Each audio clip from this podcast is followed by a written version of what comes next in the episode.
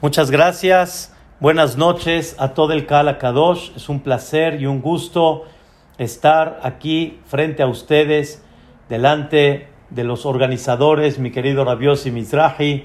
Así también me llena igual su sonrisa, mi querido Elías. La verdad, el locutor, que bendito sea Dios, Boreolam lo canalizó para realmente este camino tan importante de la Torah y vamos a comenzar con el Mismor Letodá y Bezrat Hashem Baraj. Vamos a proceder a una clase especial, primeramente Dios. Mismor Letodá,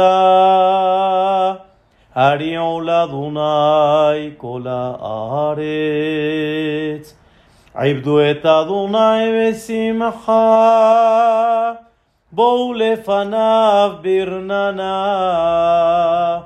דעו כי אדוני הוא אלוהים הוא עשנו, ולא אנחנו עמו וצאן מרעיתו.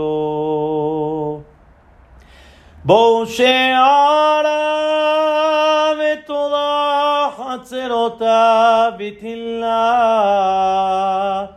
הודו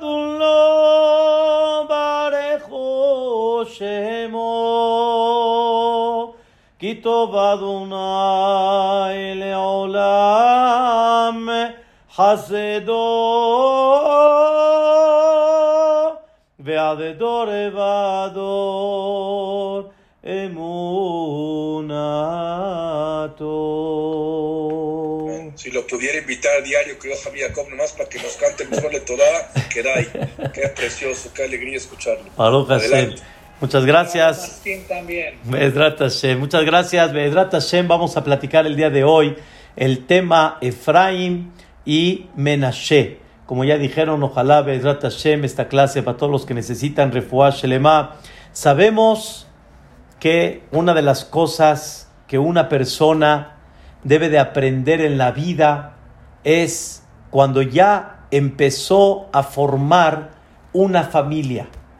Y cuando la persona, Boreolam, le dio el zehut de poder tener hijos, la pregunta real y lo que la persona debe de estar concentrada toda su vida es qué esperas de tus hijos, qué aspiras de tus hijos, realmente qué deseas de ellos.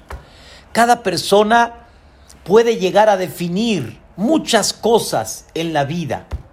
Cada persona puede dar bendiciones, de alguna manera éxito, salud, éxito económico, pero éxito de salud y éxito económico todavía no define a la persona. Puede ser rico en dinero, pero por dentro puede estar todavía vacío en valores. Como hay gente que dice, hay gente tan pobre, tan pobre, tan pobre, que lo único que tiene es dinero. Y hay gente tan rica, pero tan rica, que lo único que le falta es dinero. El dinero no hace a la persona. Y el dinero no es lo que uno debe de aspirar para sus hijos. Es un medio, me queda claro. Salud. Ojalá, Vedrat Hashem, que todos tengamos salud, porque sin salud no podemos funcionar. Sin salud no podemos crecer. Sin salud no podemos servirle a Dios. Claro, pero la salud sigue siendo un medio para, pero no un objetivo. La persona debe de hacer ejercicio. La persona debe de estar sano Obviamente uno propone y Dios dispone, pero sin embargo, sin la salud no podemos, pero no que el ejercicio es el objetivo. Y no me obsesiono en el ejercicio, en el gimnasio. Ese no es el objetivo de la vida, no con eso crecí en la vida todavía. La persona debe de aprender la Torah que aspira para que tú le desees a tus hijos. Voy a empezar al revés a cómo iba a empezar la clase. Vamos a hablar ahorita cuando una persona le da verajá a sus hijas cada noche de Shabbat. Cada noche de Shabbat, ustedes saben que cuando entra Shabbat es el momento que se abren puertas del cielo, es momento que una persona está inspirada, está tranquila y bendice a sus hijos. ¿Qué verajá le damos a nuestras hijas? Sabemos que la verajá es que Boreolam te ponga mi vida como Sarah, Ribka, Rahel y Lea. En otras palabras, que te ponga como nuestras matriarcas. Esa es la verajá que le damos a nuestras hijas. Sarah, Ribka, Rahel y Lea. ¡Qué matriarcas! ¡Qué belleza! De ellas se construyó el pueblo de Israel. Y entre paréntesis, aumentamos algo muy importante y que nunca olviden de bendecir a sus hijas y desearles esto que les voy a decir. Behek yere Elohim tinaten. Que Boreolam te ponga, hija mía, en hombros de un temeroso a Dios, en hombros de una persona que por respetar a Dios te respeta a ti, te pone en su corona, te canta cada noche de Shabbat, Eshet Hail, tú eres la mujer virtuosa, que sea esa mujer que su marido se apoya en ella y se siente firme y seguro por ella pero que tú estés entregado en manos de ese marido. Toda persona aquí presente que ya ha casado hijos sabe y entiende muy bien lo que estamos hablando. Cuando una persona casa a una hija, ay, ay, ay, ay, ay. Casar a una hija es en manos de quien la pusiste, en manos de quien lo pones esta mujer con quién, va a vivir, cómo la va a respetar, cómo la va a tratar, cómo la va a mantener. Hay que saber que es una de las cosas muy importantes que hay que pedir por una hija. Pero la bendición conocida por todos es que seas como las matriarcas Sarah, Ribka, Rahel y Lea. Ahora escuchen esto. Y a los hombres, ¿qué verajá se les da? A mi criterio tendría que haber sido que la verajá es, así como yo bendigo a las mujeres que sean como las matriarcas, tendría que haber sido que a los hombres les desee que ellos sean como Abraham, Isaac y Jacob. Así tendría que ser. Esa es la bendición para el hombre. A la mujer, Sarah, Ribka, Rahel, Belea. Y para los hombres, Abraham, Isaac y Jacob, mínimo. Esa tendría que ser la bendición. Sin embargo, Jacob vino, nos enseñó en la perashá que culminamos la semana pasada. Jacob vino, nos enseñó algo impactante. Ustedes conocen la historia que Jacob está débil, está por fallecer. Jacob vino está en sus últimas y Yosef Atzadik le presenta a sus dos hijos para que bendiga Jacob vino a estos dos hijos. ¿Cómo se llamaron estos dos hijos? Efraim y Menashe. Menashe y Efraim. Pero lo digo Efraim y Menashe, ahorita van a ver por qué. El mayor era Menashe. Y tendría que ser que digamos Menashe y Efraim. Pero ahorita van a ver. Efraim y Menashe. Yosef Tzadik pone a sus dos hijos delante de Jacob. Hagan de cuenta que yo soy Jacob, no soy Jacob vino, ¿eh? aunque me llamo Jacob, pero no soy Jacob vino. Pero hagan de cuenta que ponen aquí a los hijos delante de Jacob. Al mayor lo ponen en la mano derecha de Jacob. Al menor lo ponen en la mano izquierda.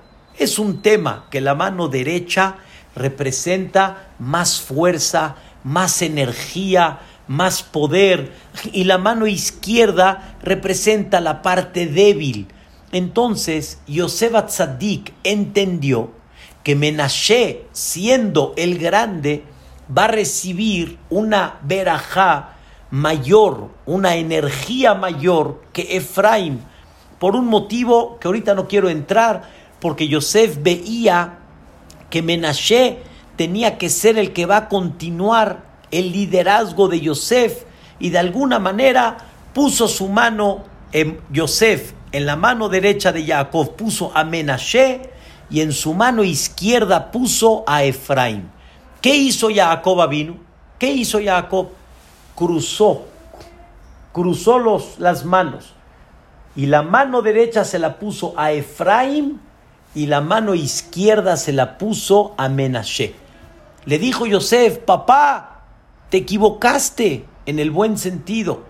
Pensó Yosef que como Jacob ya no veía, como dice la misma Torah, en ella Jacob kabedumi zoken, ya no podía ver.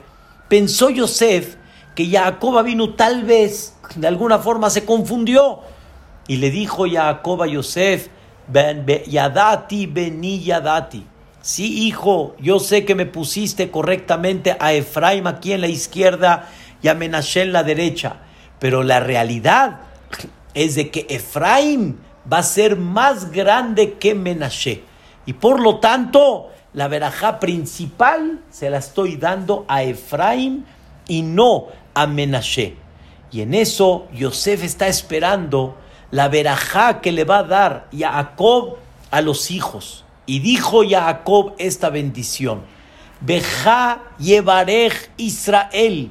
Escuchen bien, en ti van a bendecir el pueblo de Israel. Quiere decir, en ustedes, Menashe y Efraim, Efraim y Menashe, van a bendecir el pueblo de Israel. ¿Qué van a decir? Yesimeja Elohim, que Efraim Behimnashe. Que Dios te ponga, hijo mío, como Efraim y como Menashe. Ahora ya entendieron por qué primero mencionamos a Efraim. Y así la Torah dice, Jacob vino antepuso a Efraim antes que Menashe. Y por eso nosotros bendecimos a nuestros hijos varones que los ponga Boreolam como Efraim y como Menashe. Queridos hermanos, esto es algo impactante. Estamos hablando que cuando yo aspiro, ¿qué quiero que mi hijo sea? ¿Cómo quiero que mi hijo sea? ¿Qué objetivo quiero que mi hijo llegue en la vida? No digo como Abraham, como Isaac y como Jacob, no. Entonces, ¿como quién? Como Efraim y como Menashe. ¿Qué de especial tiene Efraim y Menashe? Que yo deseo que mis hijos sean como Efraim y como Menashe. La verdad, queridos hermanos, años podemos dar esta verajá en la noche de Shabbat y si no sabemos la explicación, no cumplimos el objetivo. ¿A qué me refiero no cumplimos? Aspiraste algo que no supiste. ¿Qué? Deseaste que tus hijos sean cuando no supiste qué exactamente. ¿Qué reflejan Efraim y Menashe? Entre paréntesis, voy a decir nada más algo interesante.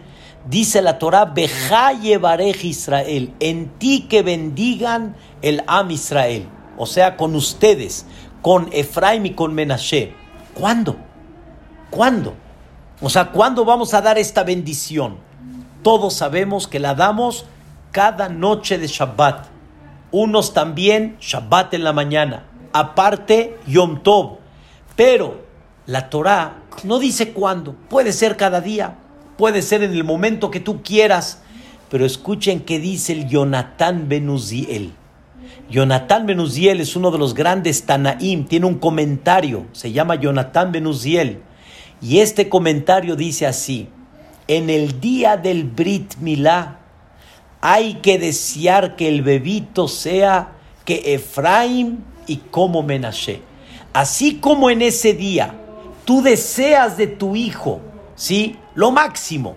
Le dices al papá más alto que lo veas novio, que lo veas novio que tenga más alto, que tenga buena suerte. ¿Qué otro deseo le vas a dar a ese bebé? Que sea como Efraín y como Menashe. La costumbre de nosotros de alguna forma no es así, pero sin embargo hay algo interesante. Vi en ciertos libros que cuando decimos el Misheberach, en ese momento le deseamos al final que Boreolán bendiga a este hijo y que sea como Efraín y como Menashe en la vida de sus padres, en la vida de sus abuelitos, si hay, y si hay bisabuelos, en la vida de todo el Kaala Kadosh, Bejen Yiratzon Benomar, amén. Entonces, regresando al tema, hay una bendición que nuestros hijos sean como Efraín y como Menashe, y no deseamos como Abraham, Isaac y Jacob. No digo que no hay que desear, pero me refiero, lo, toman a Efraín y a Menashe como el prototipo y como la figura que queramos que sean nuestros hijos. ¿Por qué? Vamos a estudiar el día de hoy tres puntos maravillosos, tres puntos muy importantes. Número uno, Be'ezrat Hashem, con el favor de Dios, que Boreolam nos permita.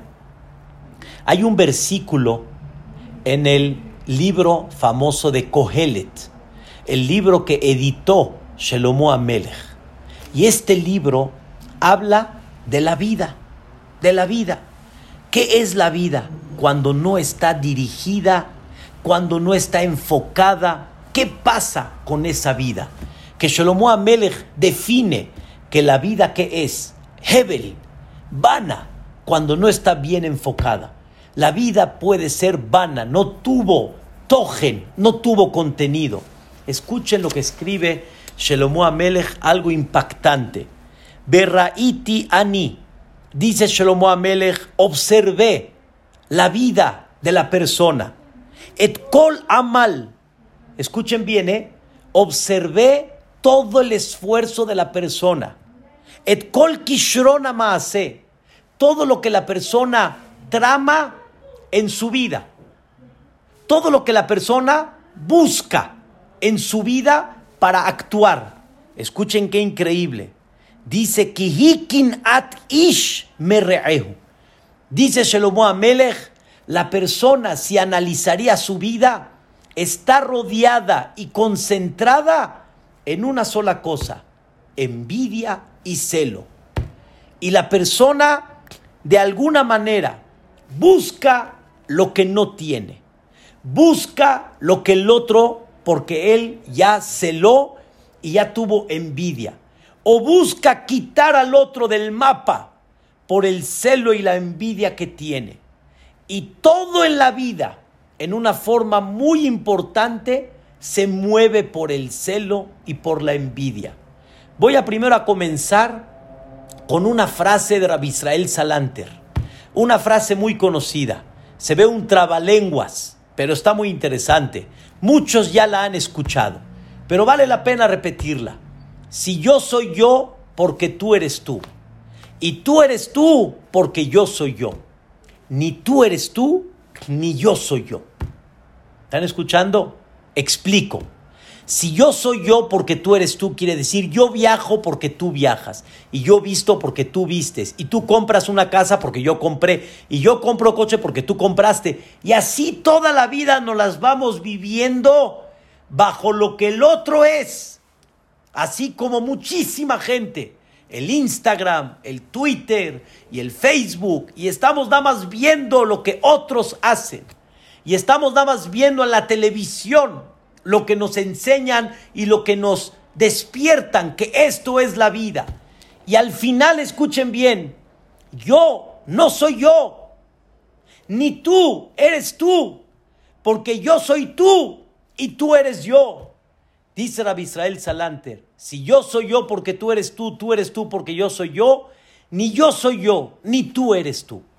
El mundo, dice Shelomo Amelech, se mueve por la envidia, por el celo, se mueve de alguna forma deseando cosas que no se deben. Quiero hacerles una pregunta. Imagínense ahorita que les haga una rifa de 100 mil dólares. Hoy, gratis ¿Quién levanta la mano y quién quiere boleto? ¿Eh? Yo sé que muchos van a levantar boleto. Voy a repartir boletos gratis. Y de repente, queridos hermanos, fue gratis. No pagaste por él. Voy a sacar el boleto. El número ganador es el número... ¿En quién están pensando? ¿Quién se la va a ganar? ¿Quién se la va a ganar? Uno. No estás pensando en el otro. Salió el número, por ejemplo, de, de, de, 400 boletos. Salió el número 2. Todos los del 1, 3, 4, 0, para abajo. Pero todos los que tienen el 2, wow, ahí van. 2, 4. Híjole, los del 3, los del 2, los del 0, ya cayeron.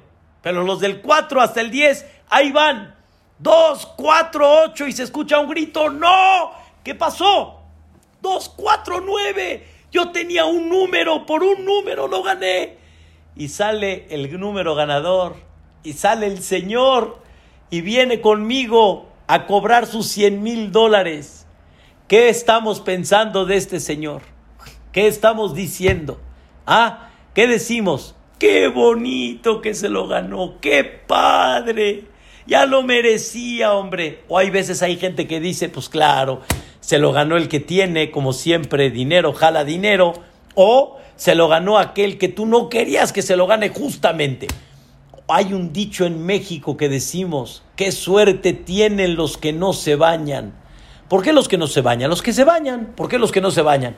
Porque los que no se bañan no huelen muy bien y no tendría que tener suerte porque no se baña. Y tendría que ser que no gane la lotería. Esto, queridos hermanos, es la envidia. Y es una envidia natural. Nadie puede decir que no tiene celo y envidia. Nadie.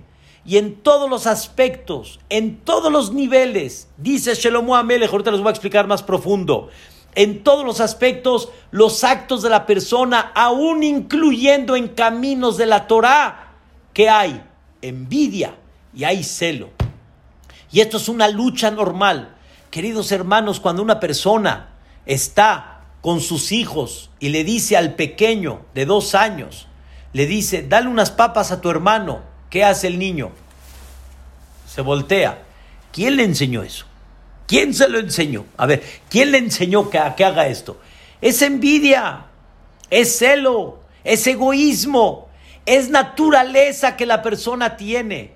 Escuchen, queridos hermanos, toda la caída de perdón, de los hermanos de Yosef Tzadik, toda la caída, ¿de dónde vino? Envidia, celo. Como dice el Pasuk, Vaikanu el celo y la envidia los acabó porque actuaron de una forma no correcta, actuaron de una forma muy dura, lo vendieron. Hicieron que su papá se rasgue las ropas. Fueron crueles en los ojos de Yosef. Se comportaron como extraños. Esto es algo impactante. La raíz de dónde vino, de envidia y de celo. ¡Wow! ¡Qué cosa! Es una de las cosas muy fuertes que hay. La envidia y el celo. ¿Qué creen, queridos hermanos? Uno de los grandes, grandes que muchos piensan que no, pero era muy grande, se llamó Korah, que levantó una discusión en contra de Moshe Rabenu, que fue celo y envidia. Hubo otro hombre que muchos tal vez no saben su grandeza, se llamó Jeroboam ben Nebat. ¿Cuál fue su caída? Celo y envidia. Los grandes han caído por el celo y por la envidia. Y aunque sea un celo y una envidia por un puesto espiritual, por un nivel más de Torah, pero cuando no está bien canalizada, eso tira a la persona. Y Shelomo Amelech dice, este es el secreto que desgraciadamente ha provocado a mucha gente que caiga. Hermanos han caído por envidia y celo. Socios se han destruido. Y Yeshivot, desgraciadamente, entre un bando y el otro, gente que no comprende qué significa vivir con hermandad. La envidia, queridos hermanos, ha provocado la caída en muchas vidas de gente y en muchas cosas del mundo. Es lo que Shelomo Amelech nos quiere enseñar. Y por lo tanto, escuchen una cosa tan importante y tan increíble. Existe un concepto que se llama, un, tema que se llama herencia, Yerusha, herencia. ¿Cuánta gente se ha matado por herencia, desgraciadamente? ¿Qué es envidia y celo?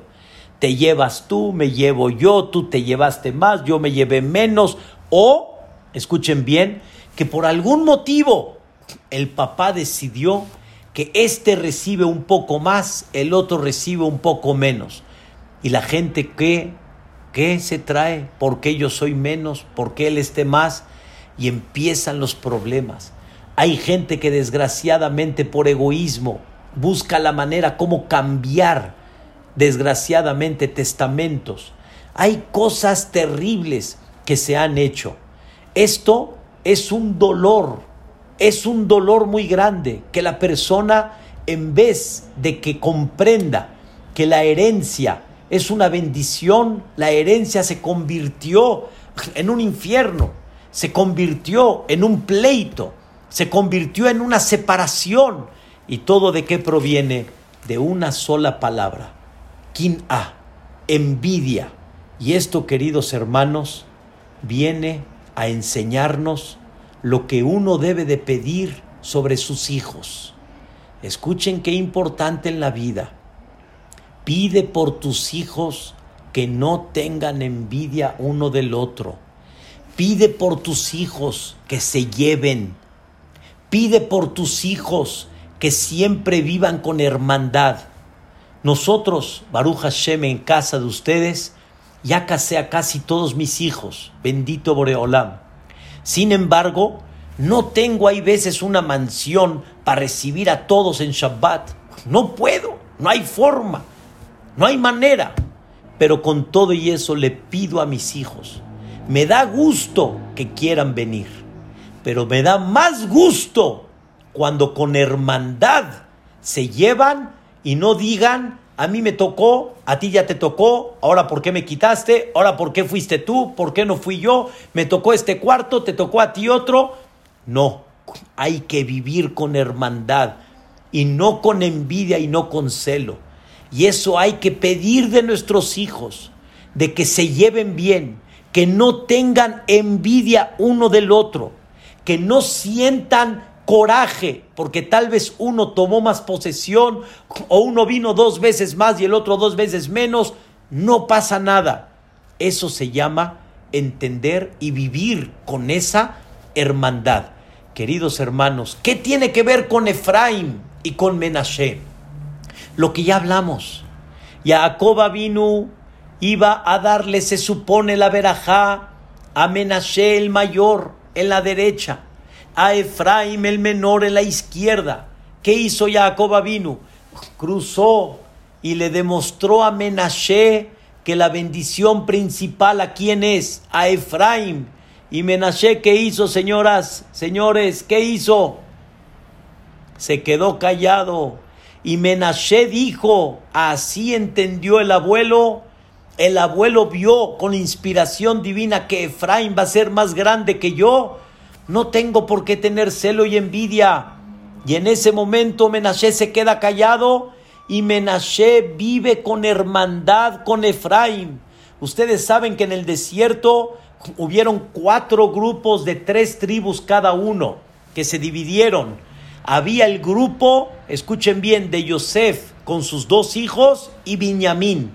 ¿Quién era el primero? Efraín. ¿Quién le seguía? Menashe. Al final Binyamin, porque él era el hermano chico.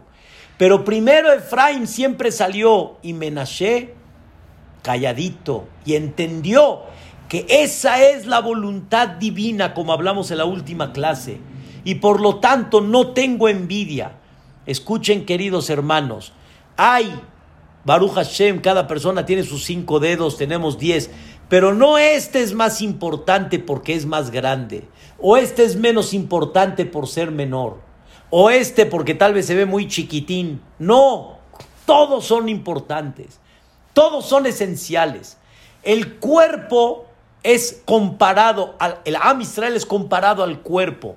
Hay gente que es el cerebro, hay gente que son los ojos, hay gente que son los oídos, hay gente que es los, las, las, partes internas, hay gente que es el corazón, pero todos son importantes, todo en el cuerpo se necesita.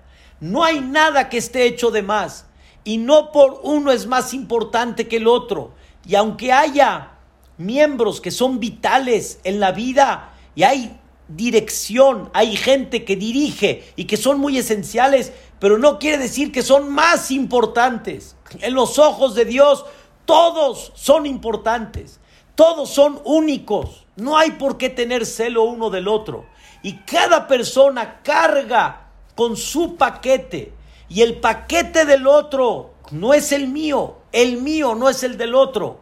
Y cada persona debe de aprender a no tener celo y envidia y comprender que ojalá que todos podamos estar igual, pero no todos muchas veces pueden estar igual. Como le dijo un padre a su hijo, le dijo algo con lágrimas, pero muy cierto. Le dijo, mira mi vida, yo te puedo atar, yo te puedo dar a ti todo mi amor, mi cariño, y te puedo mantener también. Te puedo dar lo que yo tengo. Pero hay algo que no te puedo dar en la vida. Mazal. Mazal significa qué suerte vas a tener. No te la puedo dar yo, hijo. Eso Dios va a decidir. ¿Qué suerte vas a tener? Si vas a tener suerte en tus negocios, vas a tener suerte en el país en el que estás. ¿Qué suerte vas a tener? Eso no te lo puedo dar, hijo. Eso Dios lo decide.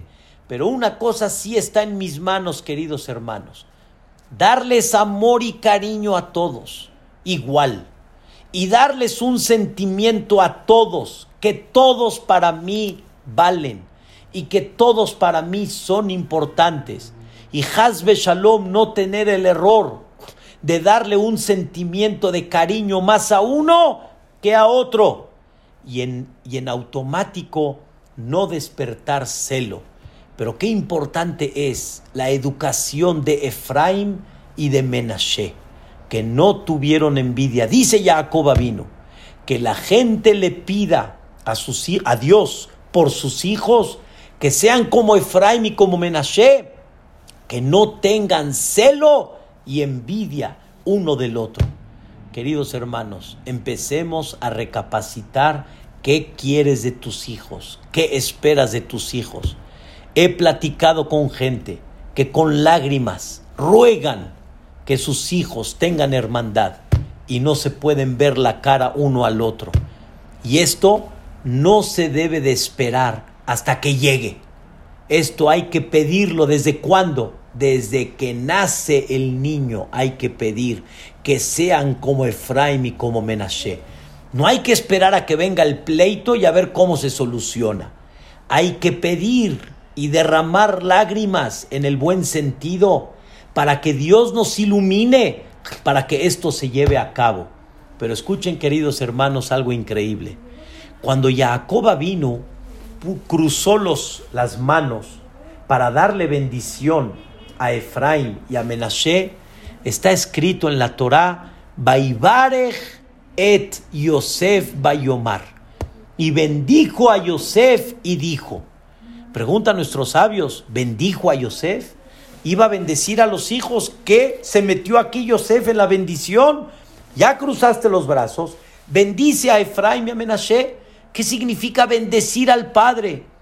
Dijo Jacob vino, cuando estoy viendo doblegación, humildad, hermandad entre los hermanos, esto no vino solo, esto vino porque hay un Padre por encima que da la bendición y que da la educación. Y Yosef se encargó mucho en su casa de dirigir a sus hijos que no tengan celo y envidia uno del otro. Eso se dedicó Yosef. ¿Y qué creen? Yosef vivió. ¿Qué puede provocar una envidia cuando vio la de sus hermanos? dijo Yosef, esto yo no quiero que pase en mi casa. Y por lo tanto, mis hijos van a estar educados, que no tengan envidia uno del otro. Y esto, queridos hermanos, hay que dedicarlo mucho. Lejanejotam, bien educarlos e inculcarles estos conceptos. ¿Cuál? No vales más, no vales menos, valen todos igual. Les voy a hacer una pregunta. ¿Quién habló con Dios realmente? ¿quién bajó la Torah de Har Sinai? ¿Quién fue el dirigente de Am Israel? Moshe, Moshe Rabbenu. Y la Torah, en próximas perashiot que vamos a leer, la Torah destaca estas palabras. Hu Moshe be Aharón. Hu Aharón u Moshe. Este es Moshe y Aharón. Este es Aharón y Moshe que entraron con Paró e hicieron lo que iban a hacer en nombre de Dios para sacar al pueblo de Israel de Mitzrayim. Pregunta Rashi, el comentarista, pregunta, primero me dices, U Moshe pe Aharón. Él es Moshe y Aarón. O sea, primero pusiste a Moshe y después a Aharón y dijiste después, U Aharón, U Moshe, este es Aharón y Moshe, decídete, ¿quién está antes? ¿Está Moshe por su grandeza? ¿Está Aharón por su edad? ¿Quién está antes y quién está después? Dice el comentarista Rashi, la Torah te pone a los dos para enseñarte que los dos pesan igual delante de Dios. No porque Moshe fue el líder, y no porque Moshe fue el que bajó la Torá. Y no porque Moshe fue el único que tuvo la profecía en un nivel máximo, que nadie llegó. Velo Kam que Moshe. No se paró otro profeta como Moshe. No por eso es más que Aharón. Aharón y Moshe están a la par, están exactamente igual. Y aunque su nivel de Moshe está más alto, pero en los ojos de Dios están igual, en el valor son igual. Y hay que dedicarle mucho esto a nuestros hijos, queridos hermanos. Una persona que invierte, una persona que se dedica a inculcar esto en sus hijos, recibe, recibe, pero hay que hablarlo. Hay que hablarlo, hay que expresarlo y hay que realmente darle esos sentimientos a nuestros hijos, porque si no, es muy difícil. Y la naturaleza, como dice Shelomo Amelech, nos va a ganar. Me platicó una persona, queridos hermanos, que una de sus hijas le dijo, papá, ¿no vamos a viajar como van a viajar otros ahorita en diciembre? ¿No vamos a viajar? Le dijo, ¿a dónde quieres ir, hijita? vamos a ir aquí a un lugar, alquilé una casa muy bonita, vamos a ir de bici, vamos al bosque, vamos al lago, vamos al río. Y le dice, no papá, no vamos a ir al esquí, no vamos a esquiar en Denver, no vamos a ir a Miami. Así le dijo. Le dijo el papá algo que me dijo, la verdad me dolió, pero quise que aprenda una lección en su vida. Le dijo el papá a ella, le dice mi vida, tal vez pide que en la próxima reencarnación nazcas en esas familias que te lleven a Miami, que te lleven a esquiar, que te lleven a Denver o a otro tipo de lugares, ¿sí? Ni modo, naciste en una familia que ahorita no te puede dar eso o de alguna forma no programó este tipo de viaje. Ni modo, hija, pídete filapa que para la otra reencarnación así nazcas. La hija se quedó así. La hija se quedó así. Y en ese momento agachó la cabeza y recapacitó y entendió. ¿Qué le quiso decir su padre? Hija, ¿no estás contenta con lo que tienes? ¿No estás feliz con la familia que naciste? ¿Tienes celo que el otro sí viajó y tú no pudiste viajar? ¿Están entendiendo qué provoca la envidia? La envidia provoca no nada más destrucción, la envidia provoca que uno no está contento, que uno no está satisfecho con lo que tiene, que uno no vive feliz, dice Shelomo Amelech. Y por eso dice Shelomo Amelech, les, les leo cómo termina Shelomo Amelech este versículo que les leí. Dice Shelomo Amelech, Gamze, Hebel. Termina Shelomo Amelech y dice, la envidia a uno del compañero, Zehebel, es vano, porque con la envidia ganaste algo, con la envidia lograste quitarle al otro, con la envidia llenaste lo que tú no tienes. No, con la envidia destruiste una hermandad que tenías tan bonita, valió la pena, dice Shalom Amelech, Hebel, vano, ¿de qué sirvió todo? Esto, queridos hermanos, es la lucha y lo que la persona debe de alguna manera de desear que sus hijos sean como Efraín y como Menashe. En breve, no hay una cosa más hermosa de pedirle a Dios, de ver a los hijos con hermandad, de ver a los hijos con unión.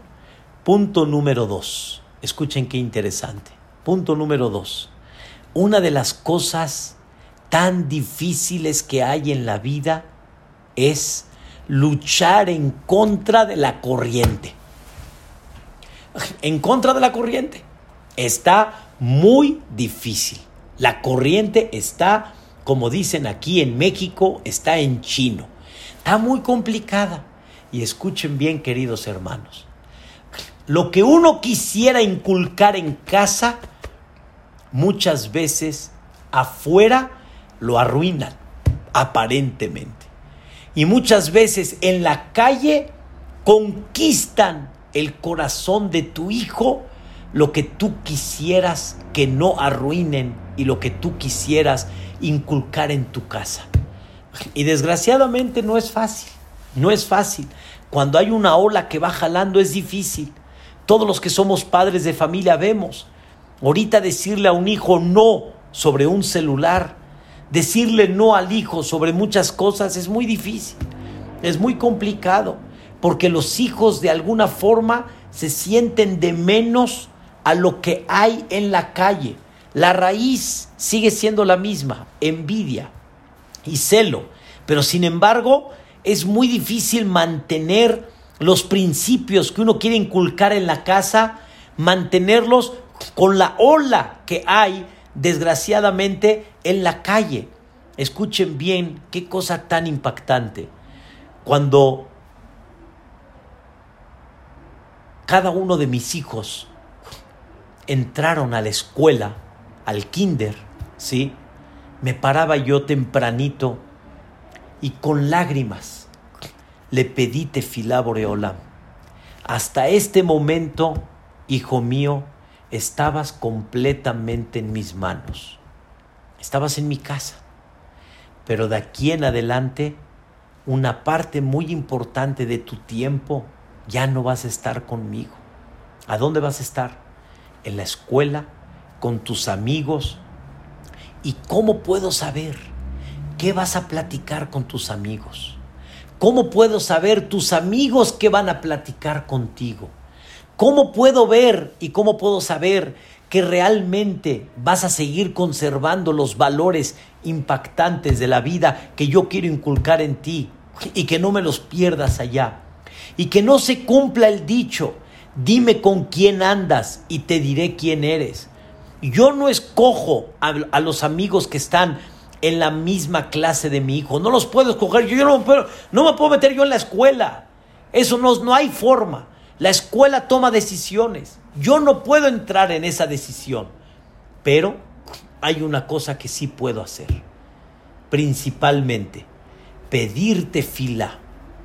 Que Dios ponga a mis hijos como Efraín y como Menashe.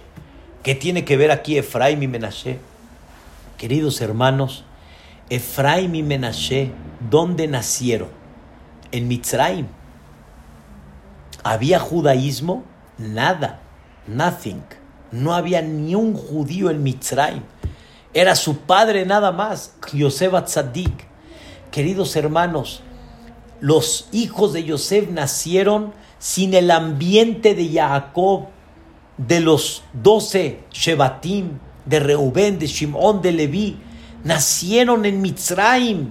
Número dos. Ya ni voy a traducirlo nacieron sin knis, nacieron sin jajamim, nacieron sin ambiente de comunidad. Ok.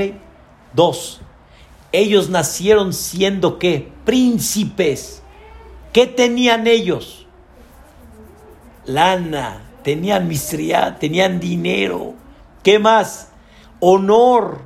¿Qué más? Lujos. ¿Qué más? Lo que quieran, lo que les diga tenían había gente más rica que los hijos de Yosef Tzadik.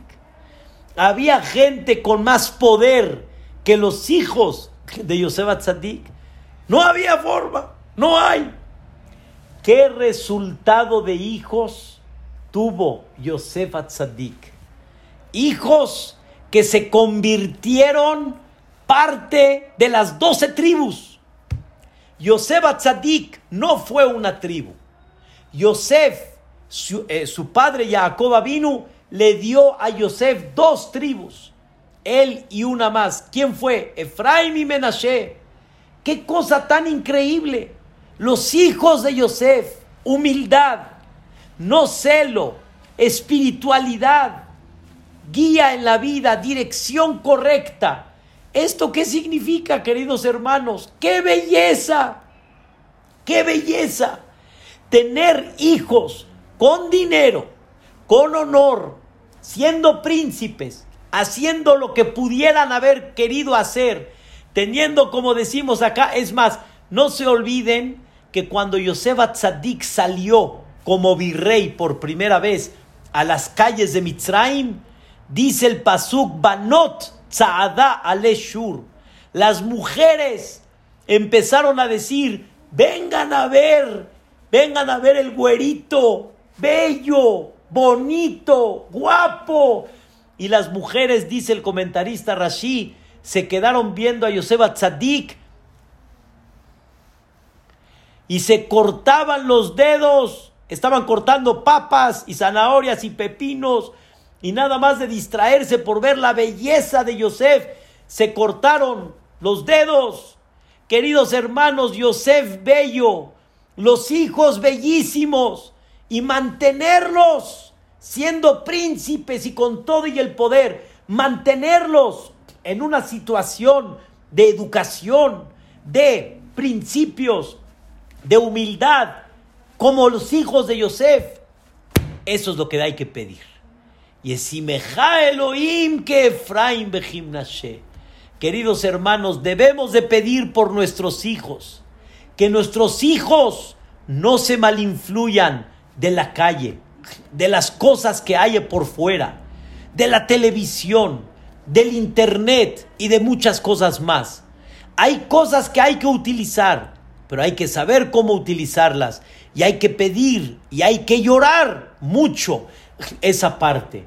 Una vez mi querido padre aquí presente me platicó que hace muchos años una persona le dijo, ya pasaron varios años, pero una persona le dijo, Moisés, Moisés, dice, tú no tuviste lo que yo tuve, pero yo no tuve lo que tú tuviste. Le dijo mi papá, ¿qué te refieres? Le dijo, mira, mira, Moisés, dice, yo tuve mucho dinero, tú batallaste con el dinero, pero tú tuviste algo más importante que yo no tuve. Tú dormías sabiendo a dónde están tus hijos. Y yo no dormía muchas noches pensando a dónde están mis hijos. ¿Y qué está pasando con mis hijos? ¿Y qué están pensando en la cabeza? Eso es, queridos hermanos, eso es Efraín y Menashe. ¿Y quién creen que educó todo esto? Yosef Atzadik. Porque él pasó desde los 17 años, pasó una separación de su padre y Yosef Atzadik se mantuvo firme. Y él tenía la imagen de su padre presente. Y él sabía de que debo de echarle muchas ganas para no caer. Y los principios tienen que ser sólidos. Pero queridos hermanos, hay que hablarlo en la casa. Hay que hablar en la casa esto. Queridos hermanos, ¿qué significa ser papá?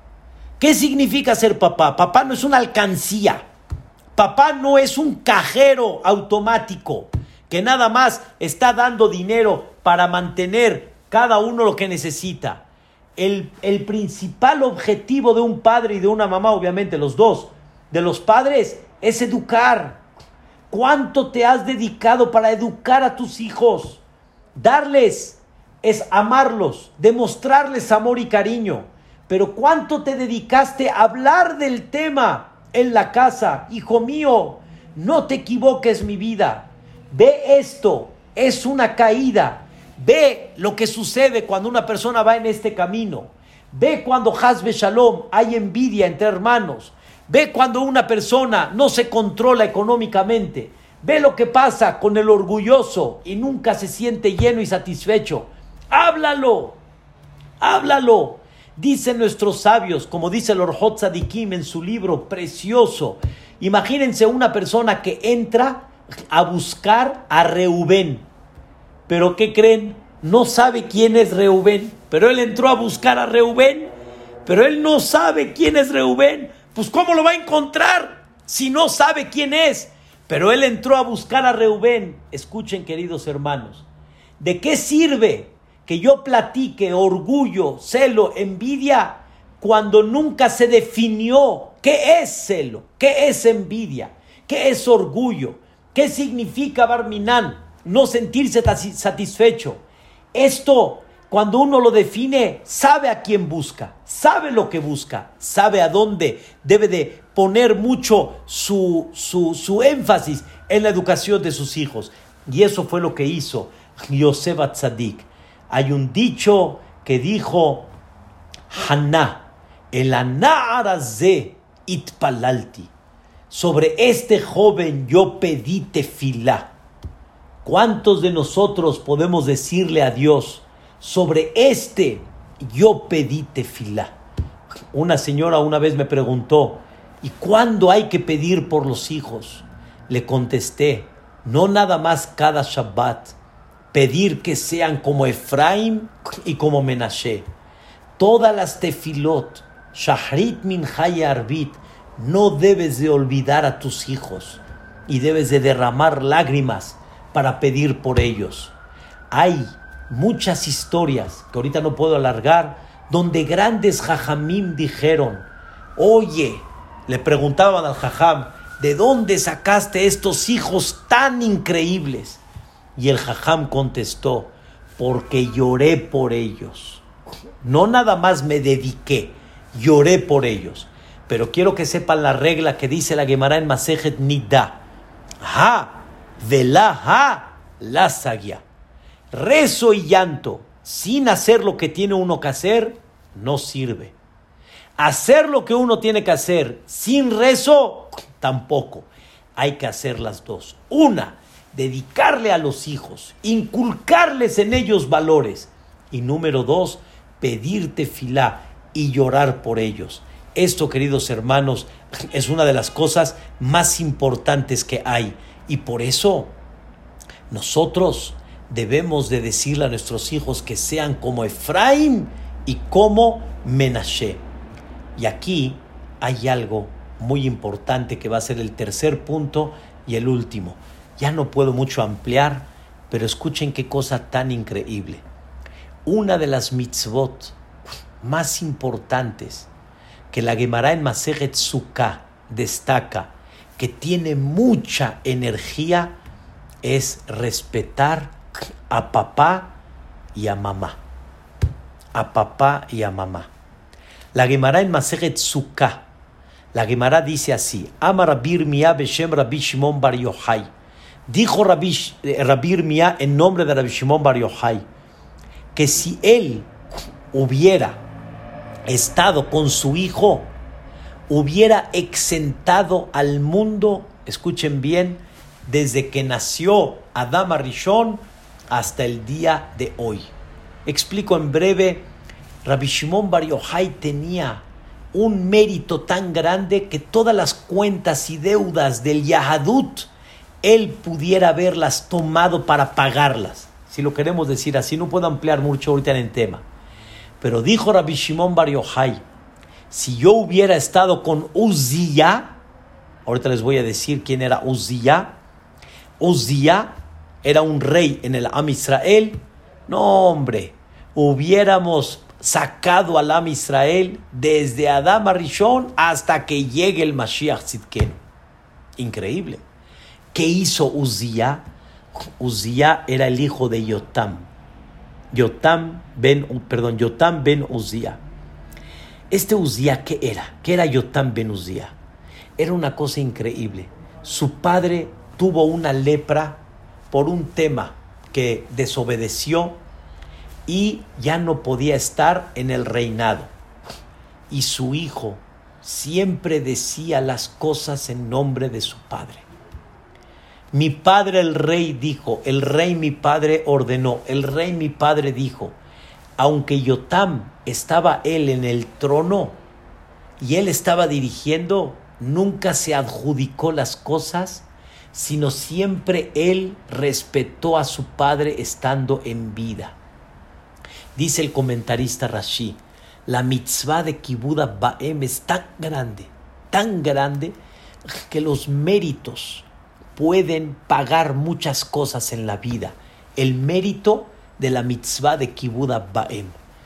Quiero decirles, queridos hermanos, que Dios ponga a nuestros hijos como Efraín y como Menashe, que fueron hijos ejemplares, que no faltaron al respeto a papá y a mamá. Y no nada más a papá y a mamá, al abuelo. Jacoba vino. Queridos hermanos, hoy los hijos de repente, ¿qué dicen? Ay, papá, ya, ya, papá, ya. El hijo le dice, el papá le dice, pero hijo, ya, papá, ya, ya, ya me hartaste, ya, ya déjame tranquilo. El hijo le falta el respeto al papá. Los hijos Efraim y Menashe, como vimos cuando cruzaron los brazos, no nada más que no tuvieron envidia, nadie sacó una una palabra, nadie dijo nada, tuvieron respeto al abuelo, siempre respetaron al padre, a Yosef.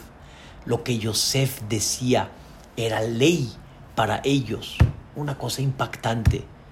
Le pedimos a nuestros hijos que nunca falten respeto a papá y a mamá y que sean hijos admirables para papá y para mamá.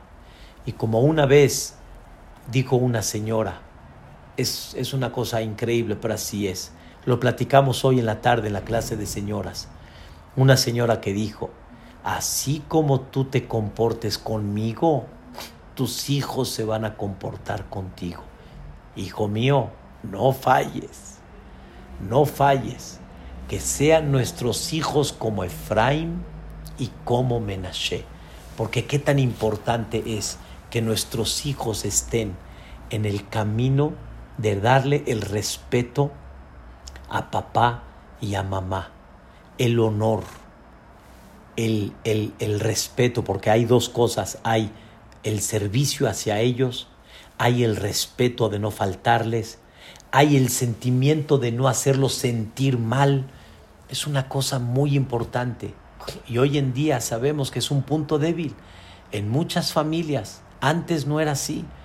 Hoy es un punto muy débil y hay que tener mucho respeto, mucho respeto, no faltarles, respirar a fondo y saber que ellos son los reyes y que ellos son lo máximo. Y hay veces los papás cometemos error y no hay veces, muchas veces cometemos errores. Pero cuando un padre aprende a reconocer su error delante de su hijo, es una maravilla. Cuando un padre aprende a respetar a ese sentimiento del hijo, realmente es una maravilla.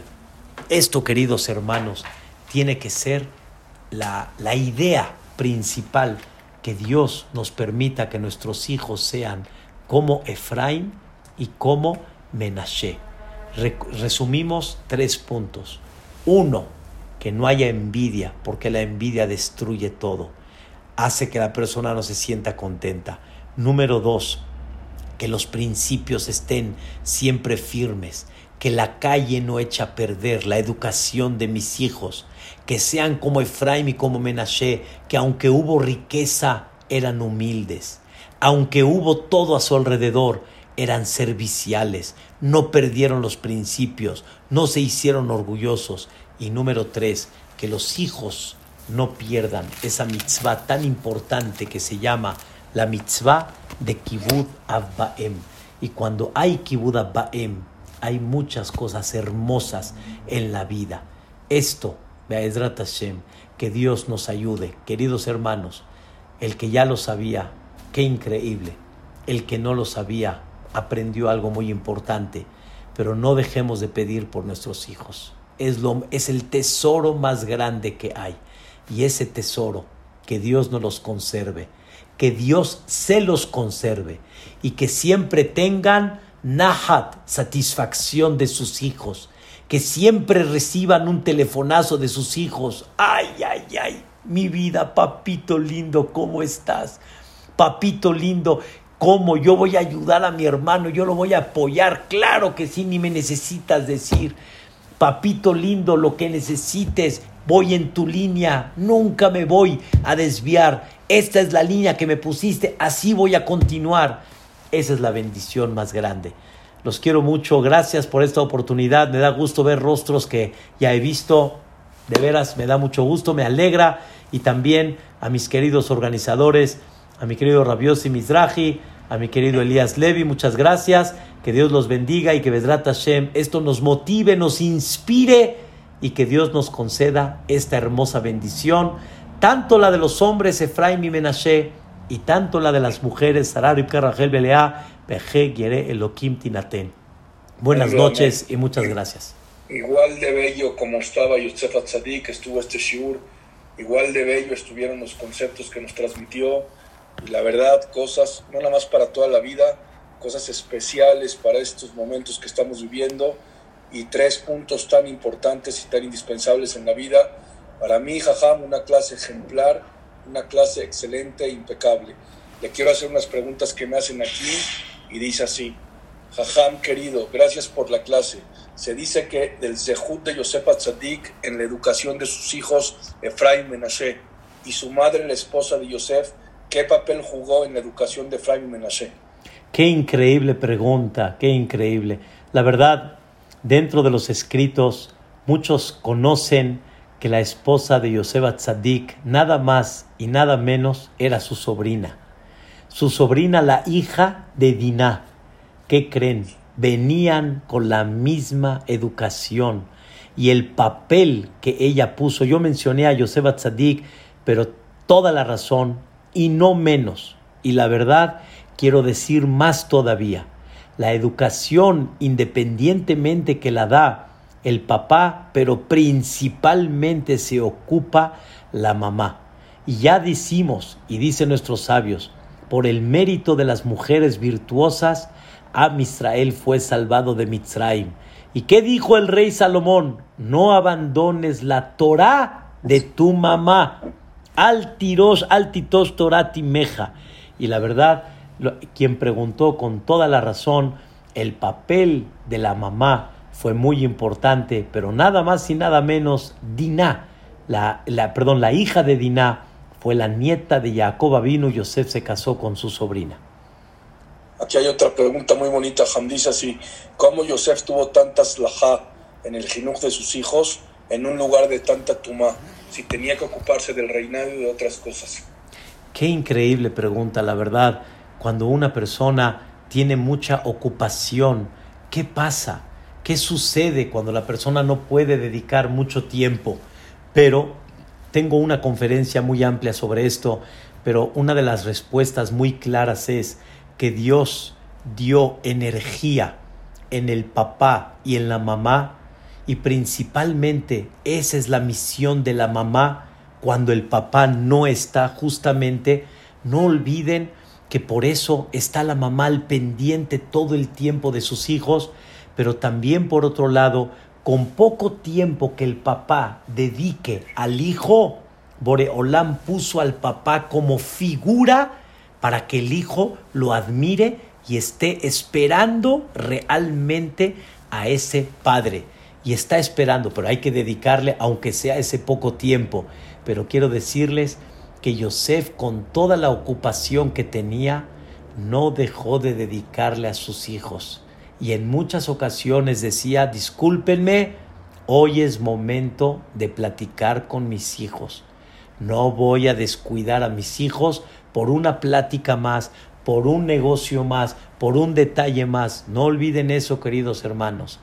Hay que ocuparse, pero no se olviden del tiempo que hay que darle a sus hijos y concentrarlo deja mucho efecto.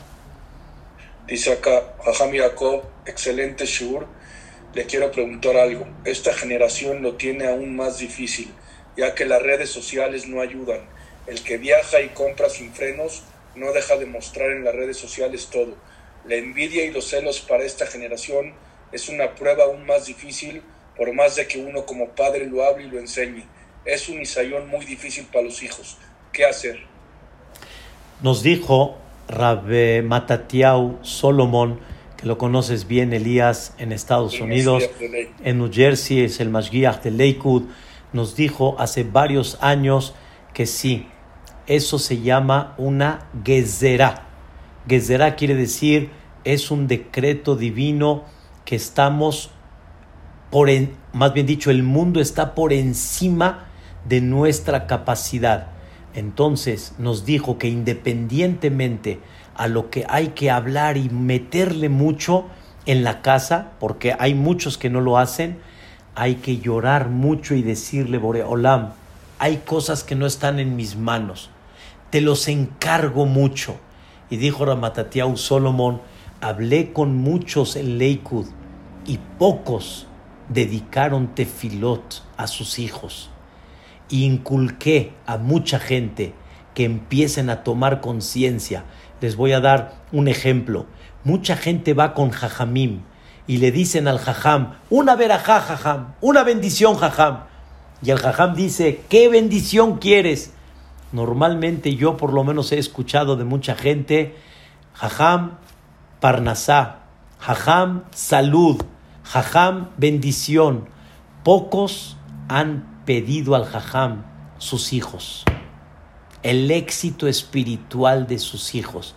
Dice Rab Solomon, dediquemos más rezo en una época que sabiamente la están definiendo, está por encima de nuestro alcance. Y no dejen de hablar del tema dentro de la casa y verán mucho fruto primeramente Dios. Son muchas las preguntas, pido mejilá por no hacer todas, voy a hacer esta última.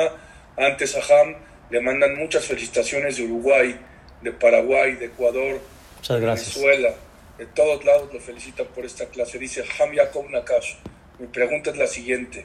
¿Cree usted que Yosef Atzadik, haciendo una introspectiva de lo sucedido con él y con los hijos de los patriarcas, y desde la misma creación, quiso corregir con sus hijos para que no se cometiera el mismo error?